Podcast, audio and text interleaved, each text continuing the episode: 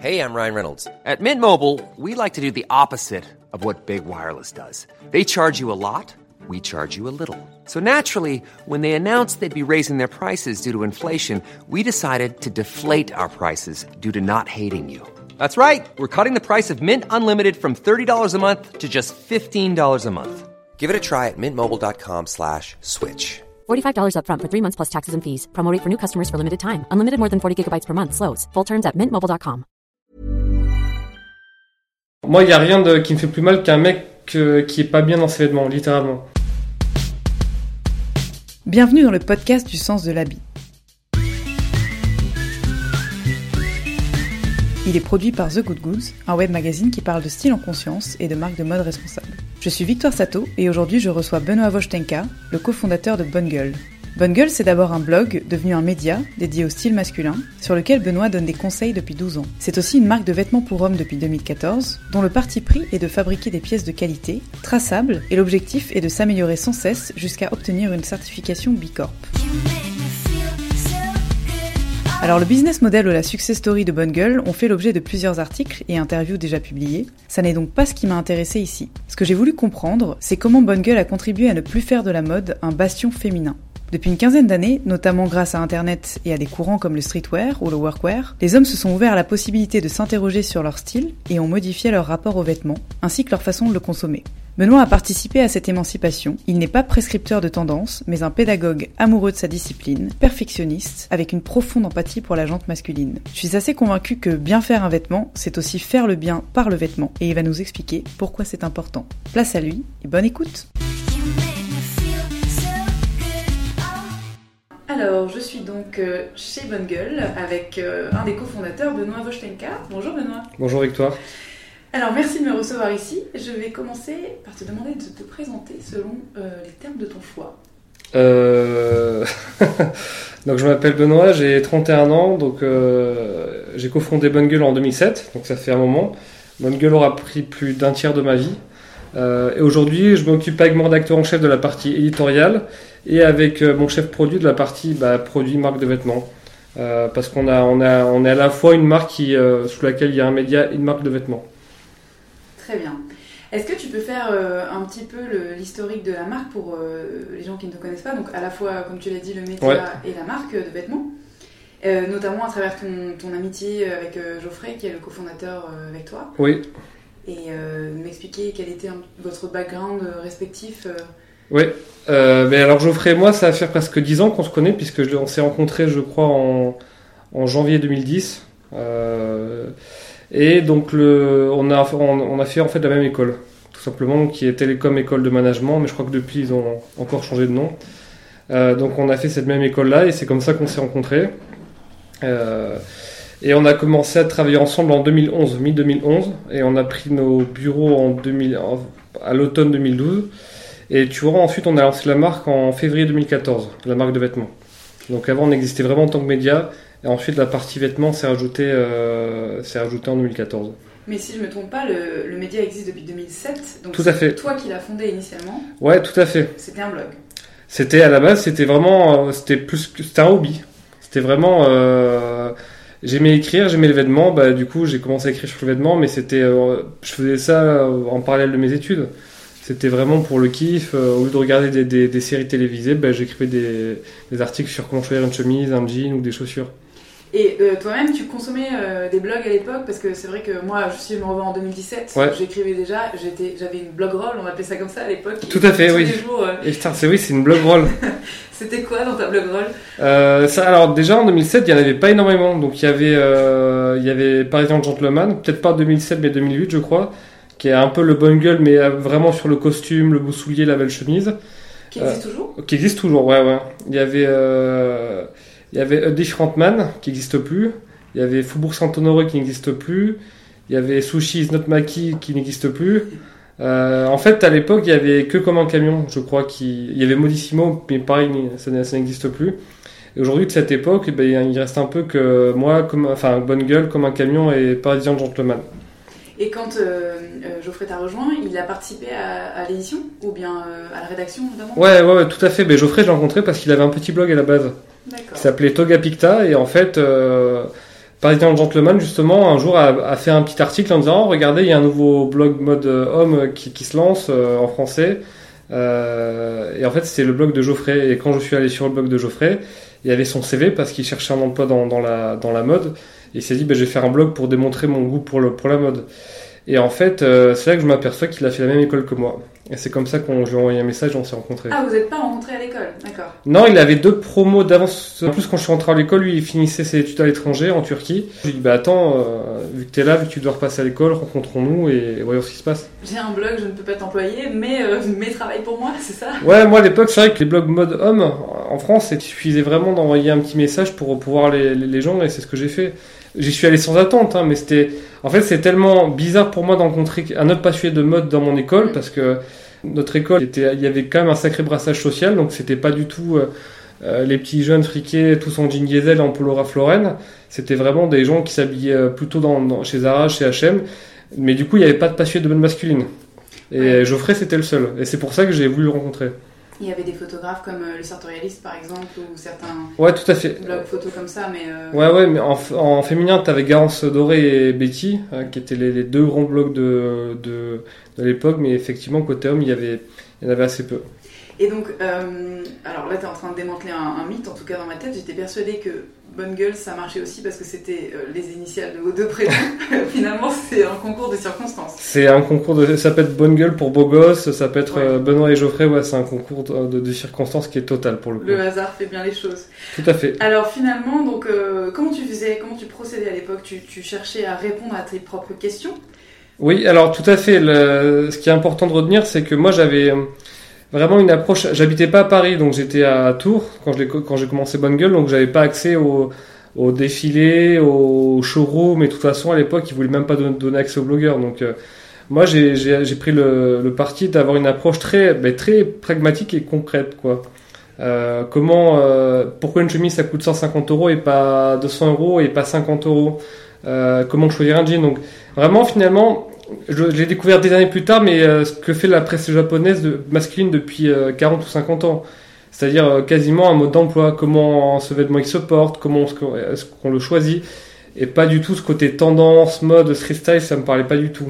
Tu veux dire pédagogue plus que prescripteur Exactement, qui répond à un problème concret. Moi je voulais vraiment que les, les mecs qui se sentent intimidés par le vêtement se disent, bah en fait le vêtement c'est cool, il y a plein de choses euh, ça, la partie technique elle peut être hyper intéressante et en fait je dois pas avoir peur du vêtement. Oui c'est moins impressionnant effectivement quand tu, quand tu rationalises. Exactement. Moi il n'y a rien de, qui me fait plus mal qu'un mec euh, qui est pas bien dans ses vêtements littéralement. Donc tu vois qu'il essaye, ses vêtements servent à, le, à faire en sorte qu'il se cache derrière. Tu vois, qui, ça c'est un truc qui ça me, vraiment ça me brise le cœur. Et moi je voulais, enfin moi je veux vraiment que chaque homme il puisse se dire bah le vêtement que je porte aujourd'hui, je l'ai choisi pour, pour des bonnes raisons. Parce qu'il me va bien, parce que je sais ce que c'est qu'un vêtement qui me va bien, parce qu'il y a une qualité de fabrication et que je sais la repérer, etc. etc.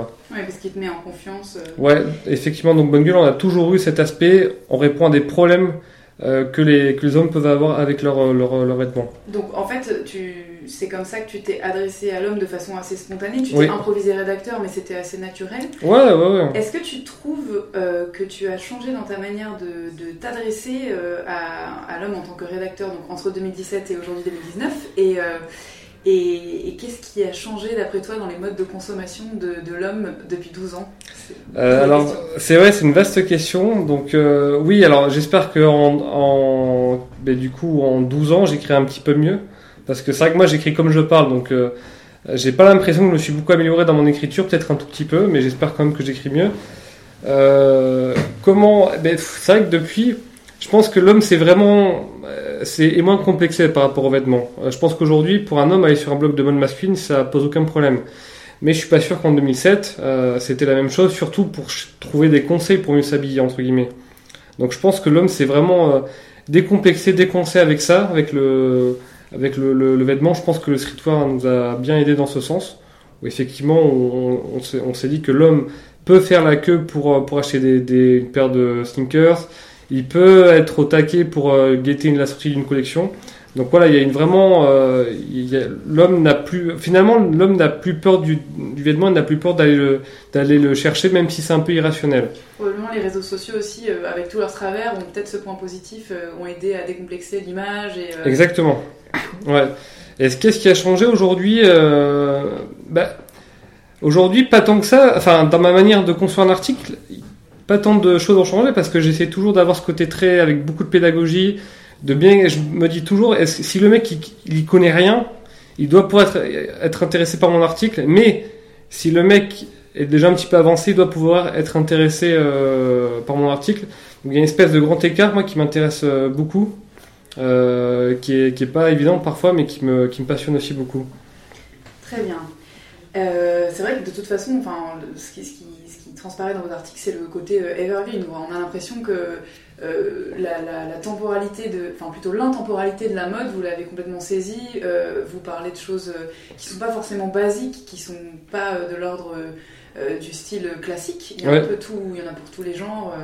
Euh, Enfin, il y a, il y a un- le vestiaire masculin est quand même euh, assez largement balayé, mais, euh, mais vos contenus, effectivement, euh, sont, sont toujours adaptés, même s'ils ont été rédigés en 2007. Ouais, le but c'est que, par exemple, le guide du jean, il soit valable encore dans 5 ans, avec peut-être évidemment quelques petites mises à jour Mhm. mineures, mais pareil pour le, choisir une chemise. C'est-à-dire que ce qu'on va dire sur reconnaître une matière de qualité, rec- reconnaître définition de qualité, euh, une coupe, ça soit valable pour les 10 ans à venir. C'est hyper important.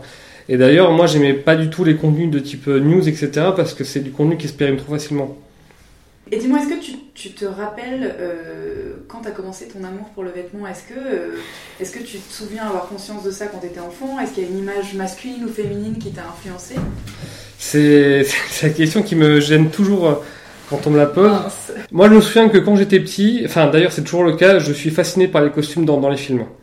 Euh, notamment, tu vois, le- la guerre des étoiles, quand j'ai eu la première fois que j'ai vu ce film en 97, le fait de regarder le- le- l'espèce de kimono de Skywalker, les bottes qu'il a, enfin c'est un truc qui Donc me... t'avais 10 ans, c'est ça? Ouais, c'est un truc, j'ai j'ai toujours été euh, vraiment fasciné par les, par les costumes de, de films fantasy en fait. Ça m'a toujours... euh, bah, tu vois, hier je suis allé voir Captain Marvel et pareil, quand je vois les, les costumes en gros plan, je suis hyper intrigué. Euh, j'ai envie de savoir quel- comment ils ont fait, quel tissu ils ont pris, etc. Donc c'est... C'est parfois quand on aperçoit furtivement la semelle de, de leurs chaussures, j'arrive même à, à reconnaître le, la marque de la chaussure. Et ça, ça m'éclate beaucoup. Donc euh, c'est pas tant le côté euh, personnage et euh, le, le- le pouvoir que donne le vêtement au personnage, c'est plutôt l'aspect hyper technique, euh, la Ouais. confection en soi du vêtement. Bah, par exemple, le costume de Captain Marvel, pendant tout le film, je me suis demandé, mais sur les épaules, est-ce qu'ils ont vraiment mis une pièce de métal ou est-ce qu'ils ont trouvé un autre stratagème pour qu'elle puisse bien bouger? Alors attends, tu peux nous décrire parce que j'ai aucune idée de ce à quoi ressemble Captain Marvel. bah, C'est une femme qui a un costume, euh, d'ailleurs, ils n'ont pas du tout cherché à la sexualiser, qui a un costume euh, de super-héros avec, euh, avec des, des- des espèces d'inserts métalliques au niveau des épaules et au niveau de la, de la- de la poitrine. Mais je me suis demandé si c'était vraiment du métal ou pas en fait. D'accord. Elle a une espèce de tissu un petit peu aéré comme un mèche et pareil je me suis demandé est-ce que c'est un tissu qui est- qu'ils ont développé exprès pour le film ou est-ce qu'elle est allée chercher ce, ce tissu quelque part? Enfin c'est ça me ça me ça me ça me fascine beaucoup D'accord, t'es assez, euh, assez pointueux. Et alors ça, ça t'est venu euh, de même que ta formation, euh, à- ta capacité à donner des conseils en style, ta connaissance des matières, etc. C'est, c'est de la culture générale. tu Alors- t'es formé comment? moi j'ai de la chance parce que d'un point de vue culturel j'ai un père qui travaille dans la recherche donc il m'a toujours poussé à être très curieux et j'ai une mère qui était euh, qui était mère au foyer mais qui était pendant un temps bénévole dans la bibliothèque du village où on habitait et qui aimait beaucoup la vulgarisation. Donc euh, dès qu'elle voyait un livre qui m'expliquait un truc euh, sympa elle me le prenait. Donc j'ai eu j'ai eu vraiment beaucoup de chance d'avoir accès à la, culture très facilement vraiment. Euh, donc j'ai de suite été un petit peu euh, très curieux de tout, il faut poser des questions, il faut chercher à comprendre. Et après, bah, du coup, pour la, la connaissance du produit, elle est venue quand tous les jours, pendant plus de 10 ans, tu vas sur les forums, tu rencontres des passionnés, tu rencontres des créateurs, tu vas en boutique, bah, tout ça, ça s'accumule comme, comme des intérêts composés finalement. Et au bout d'un moment, bah, au bout de 10 ans, tu as une bonne connaissance assez généraliste. Moi, je suis un bon généraliste, mais je suis pas. euh, je peux parler autant avec un tailleur qu'avec quelqu'un qui fait des vêtements techniques. Mais tu vois, sur la partie tailleur, je peux, euh, je peux quand le tailleur il va m'expliquer euh, comment il fait de l'épaule, je peux le comprendre, mais je peux pas aller beaucoup plus loin. D'accord. Voilà. Euh, le message principal que j'ai euh, retenu de, de mes visites sur votre site, euh, c'est la volonté de libérer l'homme à travers euh, le vêtement, Oui. d'aider à trouver son style pour être en fait en quête de son propre bien-être. Est-ce que tu peux, c'est encore une question vaste, mais nous expliquer pourquoi c'est important en fait? À quel moment le vêtement peut rendre heureux Bah, c'est très simple, c'est une vision que j'ai beaucoup mûrie dans ma tête. qui est assez personnel d'ailleurs, c'est que pour moi, le vêtement doit t'aider à être dans le moment présent. C'est-à-dire quand tu te balades avec la personne que t'aimes le samedi après-midi en hiver, ta balade ne devrait pas être écourtée parce que t'as un manteau qui tient pas assez chaud. Tu vois? Quand t'es au restaurant le samedi soir avec tes, copains dans un beau restaurant, qu'il y en a un qui, euh, qui prend la photo de la scène, euh, tu devrais pas te dire putain fais chier je suis pas bien habillé je vais être horrible faire la photo. Au contraire tu devrais dire ah, ben super j'ai là une belle chemise je suis content de la montrer je vais être bien. Donc pour moi le ou pareil quand il pleut tu vois non en fait moi c'est bête mais j'ai j'ai beaucoup été inspiré par le vêtement euh, quand j'entrais de soirée quand j'étais jeune et que je faisais beaucoup la fête tu vois il est euh, il est euh, il est 5 heures du matin euh, tu rentres chez toi à pied du coup, la température, il fait nuit et c'est, quand il fait entre 4 et 5 heures du matin, c'est le moment le plus froid de la nuit. Du coup, quand tu sors de chez toi, tu dois prévoir ça. Tu dois, il va faire, je sais pas, 25 degrés, mais quand tu vas rentrer, quand tu vas rentrer chez toi, il va faire 15 degrés.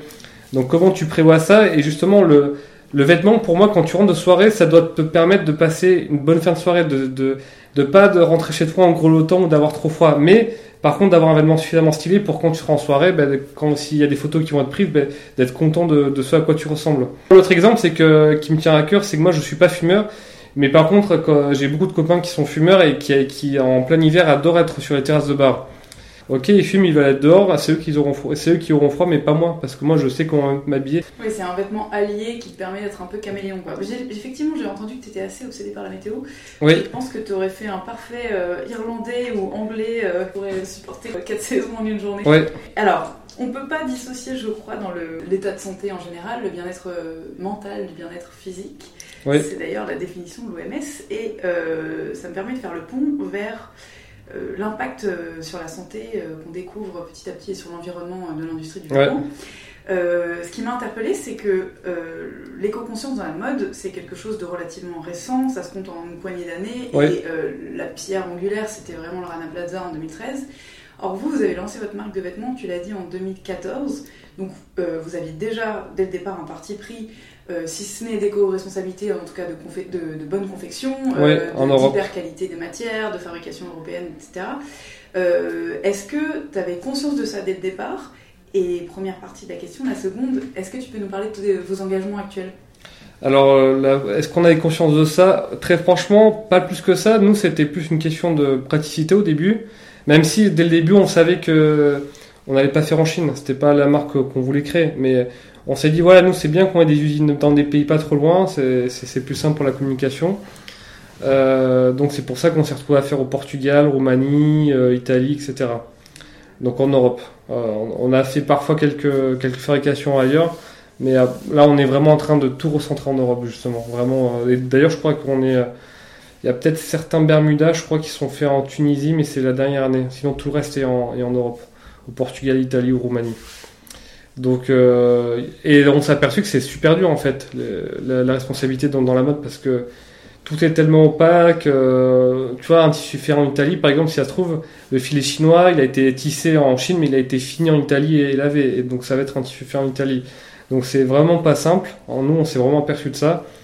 Mais par contre, euh, je voudrais lancer un message optimiste parce que nous, sur les salons de textile, honnêtement, on va dans la bonne direction. Vraiment, il y a de plus en plus de fabricants qui se mettent à penser à ça, à être plus traçables, à être plus écologiques, etc. Par exemple, tu peux euh, euh, me citer le genre de, de salons sur lesquels vous allez euh, principalement sourcer C'est Texworld Euh, première vision. Première Vision Tu vois, première vision, par exemple, euh, il y a la question du museling sur les moutons qui est, qui est très importante. Et pareil, en fait, à chaque, c'est c'est jamais tout noir ou tout blanc. En fait, c'est souvent ça dans le dans l'événement. À chaque fois qu'on creuse, qu'on pose des questions, on va nous dire, bah oui, cette telle solution, elle est elle est euh, elle est plus ceci, plus cela, plus propre. Mais par contre, ça pose d'autres problèmes à ce point-là. Euh, notamment le coton bio qui, qui, demande une quantité d'eau mais phénoménale. Euh, tout, la, tout ce qui est vegan, etc., c'est très bien, mais par contre, les matières synthétiques, c'est des matières en pétrole qui, font, enfin, qui font beaucoup de microfibres quand on les lave, etc.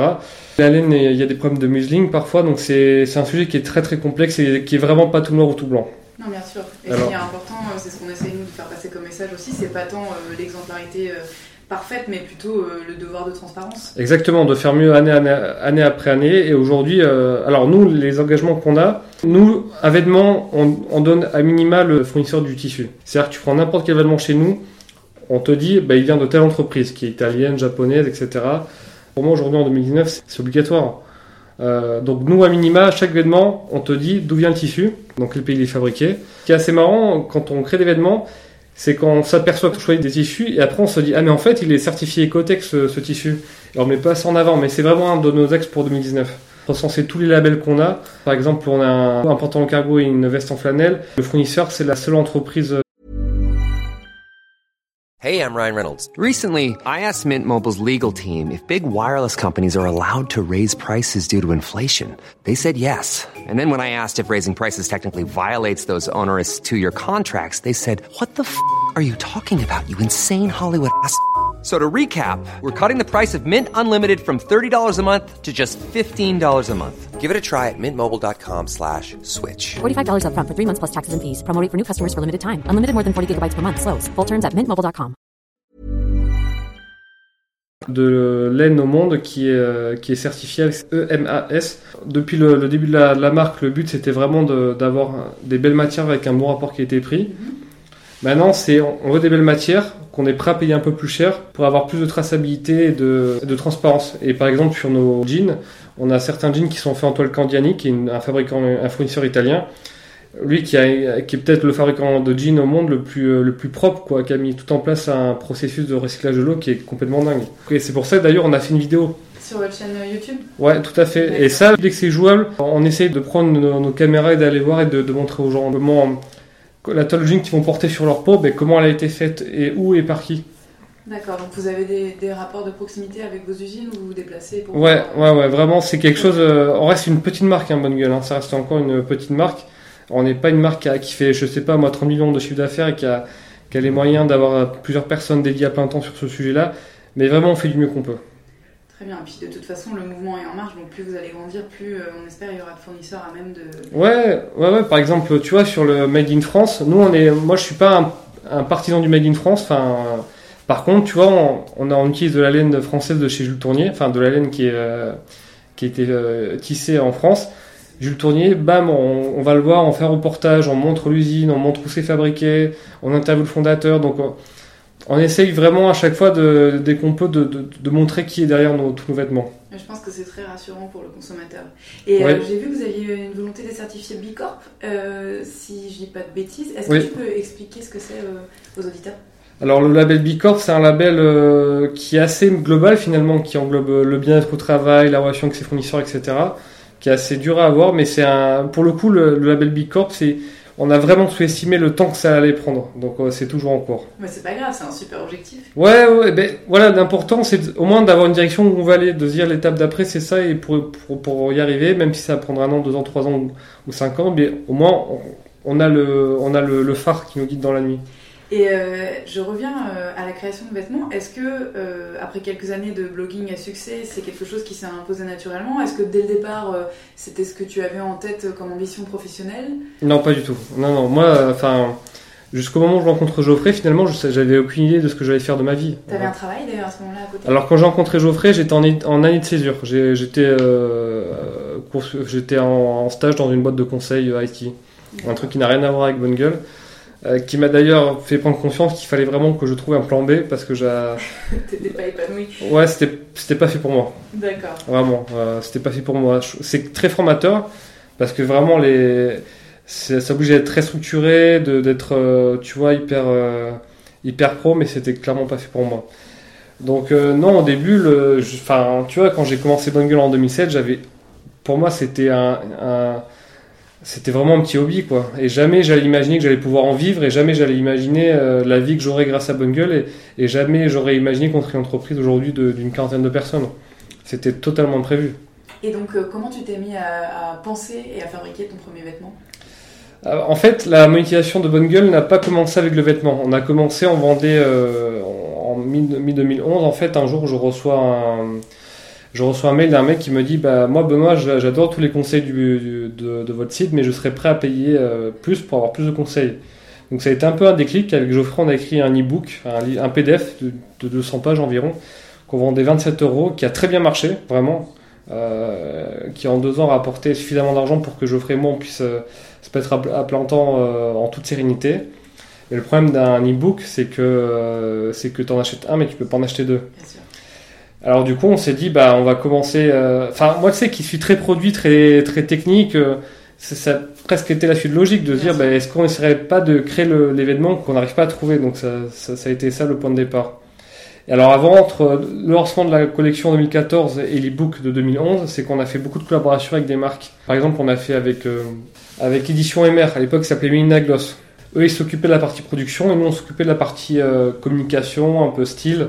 On décidait ensemble de la matière, etc., de la coupe. Ensuite, nous, on vendait ça sur, le, sur bonnegueule.fr. Et quand on a vu qu'il y avait un vrai engouement sur les collaborations avec les marques, on s'est dit, bah, en fait, il faut qu'on fasse, qu'on ait notre propre marque à. Et tu t'es senti peut-être aussi euh, légitime euh, parce que tu avais une connaissance du vêtement euh, qui, était, qui est grandissante.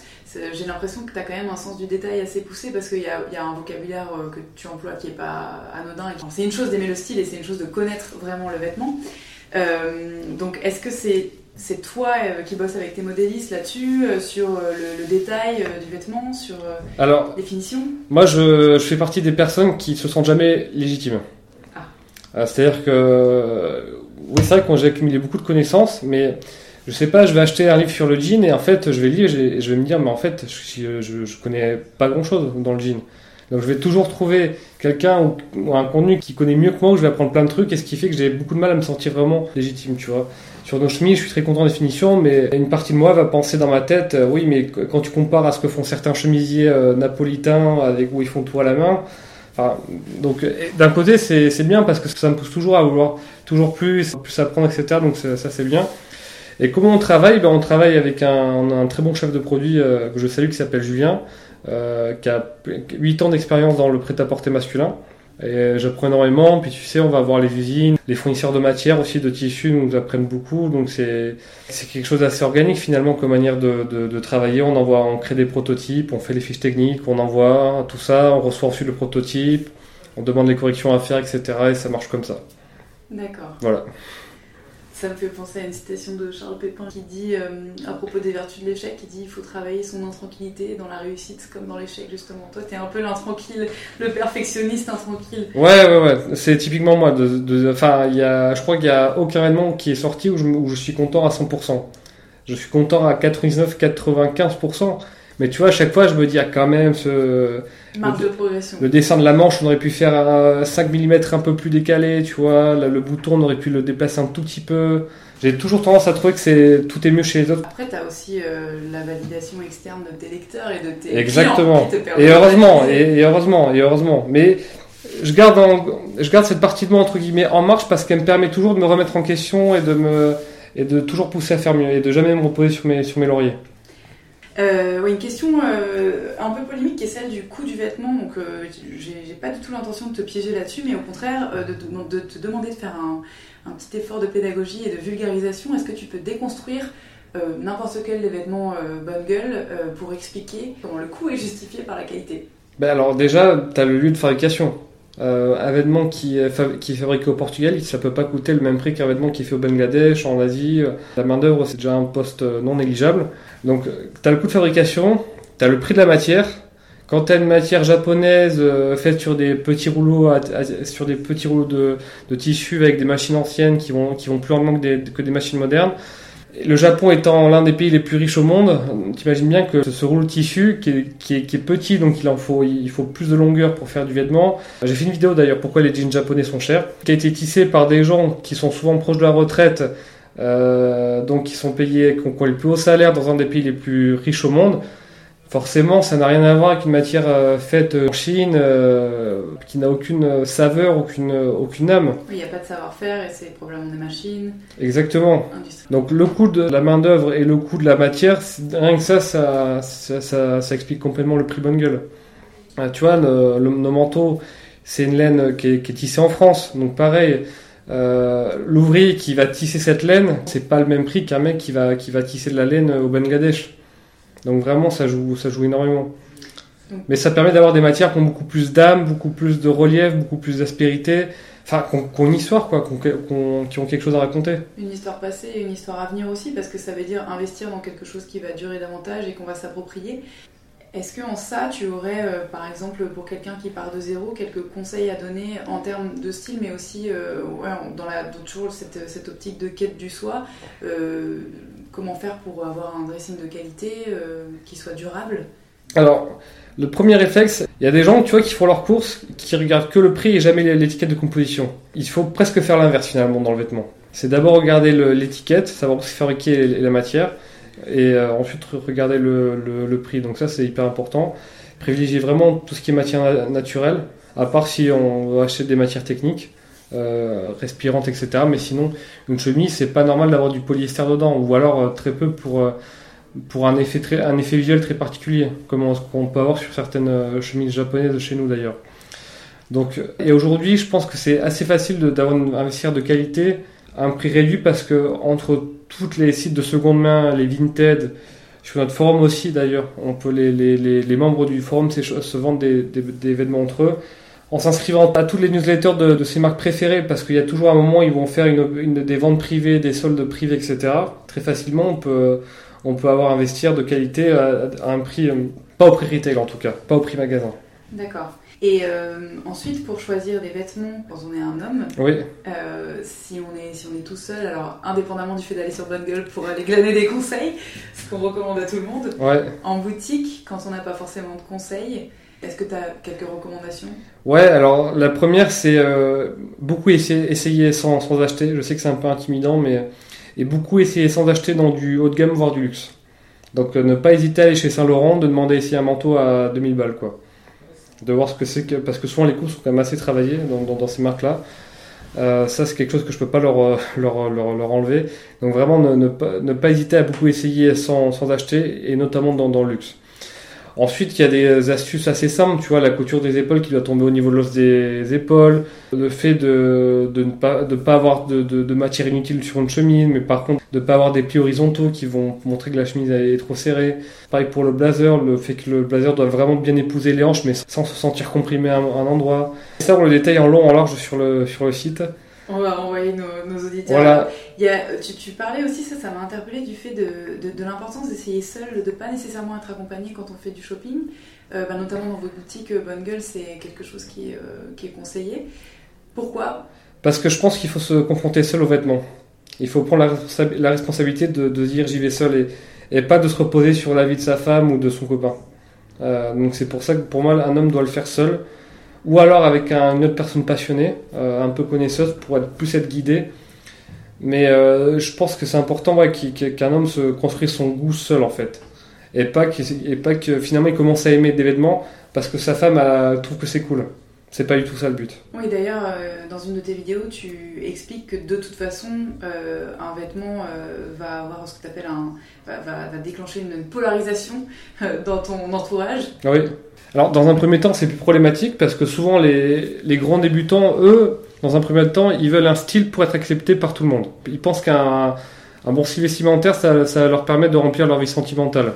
Euh, ce qui est et je porte pas de jugement dessus, c'est un cheminement qui est normal. Euh, mais après, très vite, il se dégage de ça, il s'aperçoit que le vêtement, c'est infiniment plus riche. C'est vraiment quelqu'un qui se met à la musculation dans un premier temps, je sais pas moi, pour, pour être plus beau face à, une, à, des, à des femmes ou à des hommes. Et en fait, qui s'aperçoit qu'il commence à s'intéresser à la nutrition, à la biomécanique, etc. Qui dit, mais en fait, c'est, bien plus intéressant. Donc, dans un premier temps, c'est, pour, pour ça que c'est important que l'homme se confronte à, tout ça seul pour qu'il ait le, le, entre guillemets, le courage de faire certains choix qui vont polariser. C'est une manière de se dire, mais en fait, ok, cette personne-là, elle n'aime pas ma chemise, mais finalement, on s'en fout parce que moi, je l'aime, cette chemise. Enfin, aujourd'hui, tu vois, je porte des, un pantalon qui, euh, je pense, que, qui, qui, qui, loin de faire l'unanimité, mais moi, il me plaît ce pantalon, et c'est le principal. Je prends l'exemple d'hommes qui veulent s'habiller euh, pour un premier rendez-vous avec une chemise et mettons un blazer, il y aura toujours un moment où une fille va trouver ça trop sérieux, tandis qu'une autre va trouver ça très classe et très sexy. Et finalement, la seule chose que l'homme peut faire, c'est de s'habiller simplement comme il a envie de s'habiller et c'est tout. C'est une jolie conclusion. Est-ce que tu peux me parler d'un point de vue plus pratique euh, de ta vision du futur de la consommation? En fait, pour, euh, pour le rappeler, euh, chez Bonne Gueule, vous avez un peu tout fait à l'envers, c'est-à-dire que vous, aviez, vous avez été euh, une des premières marques euh, digital native vertical brand, c'est-à-dire à vendre uniquement via Internet. Ouais. Et ensuite, vous avez développé des boutiques physiques. Or, la tendance ouais. actuelle, c'est plutôt l'inverse, à savoir le rush vers la vente sur Internet.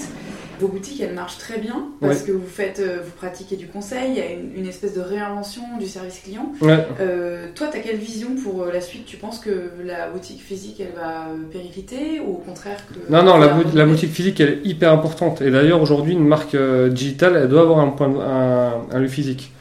Pour moi, c'est vraiment une, une obligation. Et c'est pas pour rien que, les, que toutes les DNVB, enfin les Digital Native Vertical Brand, donc les DNVB américaines, ouvrent toutes des, des, des, des, lieux physiques. Et surtout, je pense que la boutique ne peut plus se contenter d'être simplement un lieu de transaction. Je me rends là parce que je dois acheter un truc. C'est, con à dire, mais d'ailleurs, ça fait des années qu'on répète ça, mais il faut vraiment qu'il y ait une expérience. Et euh, c'est pour ça que d'ailleurs, c'est. Moi, je viens de, Tours, et à Tours, tu, tu sais, avec tous ces grands multimarques qui distribuaient du diesel, du énergie, etc., qui ont tous fermé.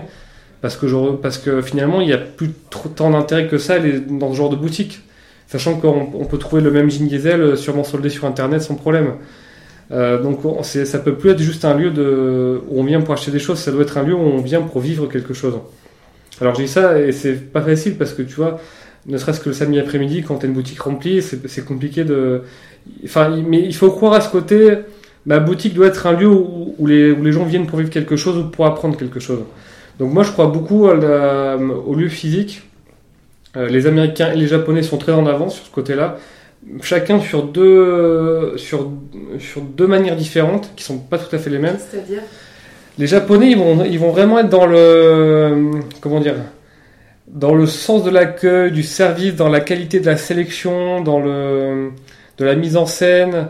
Mais les Américains, ils vont être très premier degré. Tu vois, tu vas avoir une boutique qui va t'en mettre plein les yeux. Tu vas avoir sur les murs des textes, euh, des textes qui vont t'expliquer comment euh, l'histoire de la marque, euh, une- un, un, un îlot au milieu avec, je sais pas, la chaussure déconstruite, avec la semelle à part pour expliquer. Donc quelque chose de vraiment dans la pédagogie, on explique le produit à fond. Le japonais, ça va être vraiment au niveau de l'ambiance, du lieu, de l'attention aux détails, du, du, du merch. Il y a tout ce côté-là qui est. Enfin, c'est quelque chose de beaucoup plus subtil, où en fait on va laisser parler le produit pour que le produit se. se comment- révèle au client. Exactement. Mais on va le mettre dans, on va le mettre dans un cadre euh, parfaitement euh, ciselé, euh, très travaillé, avec plein de petits détails, etc. Pour créer un vrai, un vrai, une boutique, c'est un vrai mini-univers à chaque fois. Qu'est-ce que tu penses de la location de vêtements? Euh, Ça n'existe pas beaucoup pour les hommes. hein, pour les hommes, ça n'existe pas beaucoup. Euh, moi, j'ai beaucoup de mal avec ça parce que j'aime avoir un vêtement et le voir vieillir. Justement, pourquoi acheter des vêtements de qualité C'est parce que normalement, normalement, ils sont censés bien vieillir avec toi. Et la location de vêtements, ben ça, malheureusement, c'est un peu à contre-courant de, de, de- de ce que je peux aimer. Très bien. C'est un avis tout à fait respectable. Mais ça ce modèle comme un autre. Hein. Je porte vraiment aucun jugement là-dessus. Question beaucoup plus pratique. Est-ce que tu as une application fétiche, quelle qu'elle soit? Une application mobile? Moi, j'aime beaucoup, euh, j'aime beaucoup Pocket. Ah, j'adore cette réponse. Tu connais Pocket? Ah ouais, ouais, je m'en sers tout le temps, c'est génial. Ça veut dire que tu as lu la 25e heure probablement, ou tu as écouté des confs de Jean de la Roche-Brochard, non? Euh, Des conseils de productivité? Ouais, tout à fait. Ouais, oui, oui, oui, ça fait un, ça fait un petit moment. D'ailleurs, ça fait un peu, ça doit faire une dizaine d'années que je pense que j'ai été, que j'ai lu mes, même plus que j'ai lu mes premiers contenus entre guillemets estampillés développement personnel et productivité. Donc, euh, ouais, ouais, ça fait. J'ai lu la semaine de 4 heures de Tim Ferriss en 2008. Alors que, donc c'est un livre qui a plus de 10 ans aujourd'hui et qui m'a beaucoup aidé sur le, enfin, qui m'a beaucoup fait réfléchir sur, sur toutes ces questions liées au- à, la, à la gestion du temps, au temps qui passe, à la productivité. Mais ouais, j'aime beaucoup euh, Pocket que j'utilise depuis euh, un bon moment qui permet donc pour ceux qui ne connaissent pas de sauvegarder des articles et de les lire un peu plus tard. Ouais, c'est vraiment très bien.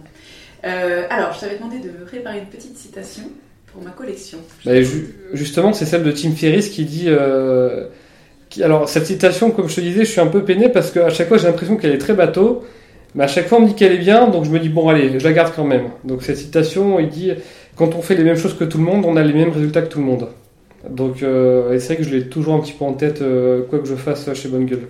Toujours euh, l'idée du, du perfectionnisme, le petit pourcentage qui fera la différence et Ouais. se dépasser. Bon, ça va, c'est très cohérent. Alors, la dernière partie du podcast, c'est le même exercice pour tout le monde. Ça s'appelle le one shot. C'est parti. Alors, t'es plutôt Oberkampf ou Place d'Italie Le denim ou le velours denim. Old fashion ou champagne J'aime pas trop le champagne, je préfère le old fashion. Pantalon à pince ou pantalon carotte Ah, ça c'est. euh, Je dirais pantalon carotte pour la silhouette un peu agressive. Plutôt Singapour ou Copenhague Euh, je suis allé à Copenhague, c'est une ville pour le retail qui est incroyable. Il y a des boutiques de, de fouilles là-bas, donc Copenhague. Mais c'est très dangereux pour le portefeuille. Oui. Le Namcor ou le Dandy Bah, je- le Normcore, je déteste cette expression, donc je pense que je suis obligé de dire dandy. Et j'ai des copains qui sont dandy en plus. Nina Simone ou Fritz Kalbrenner Bah, Nina Simone, il n'y a pas eu un de ses morceaux dans Kill Bill? Euh, Je suis bien incapable de te répondre à cette question. C'est un film que j'ai beaucoup aimé, Kill Bill, donc je vais dire Nina Simone. Est-ce que t'as beaucoup aimé les costumes de Kill Bill? Oui, tout à fait. oui, oui. La démesure ou la tempérance? Pas la démesure, donc la tempérance. Merci beaucoup Benoît. Merci. Merci d'avoir partagé ce moment avec nous. Les liens vers le site de Bonne Gueule et leur réseau sont dans les commentaires du podcast. Vous y trouverez également les liens vers The Good Goods et nos réseaux. Je vous invite bien sûr à vous abonner sur l'application d'écoute de votre choix et à mettre 5 étoiles sur iTunes si vous le souhaitez. C'est la meilleure façon de nous porter loin. S'il y a des thématiques que vous souhaitez aborder ou des invités que vous aimeriez entendre, n'hésitez pas à nous écrire sur Instagram. À bientôt!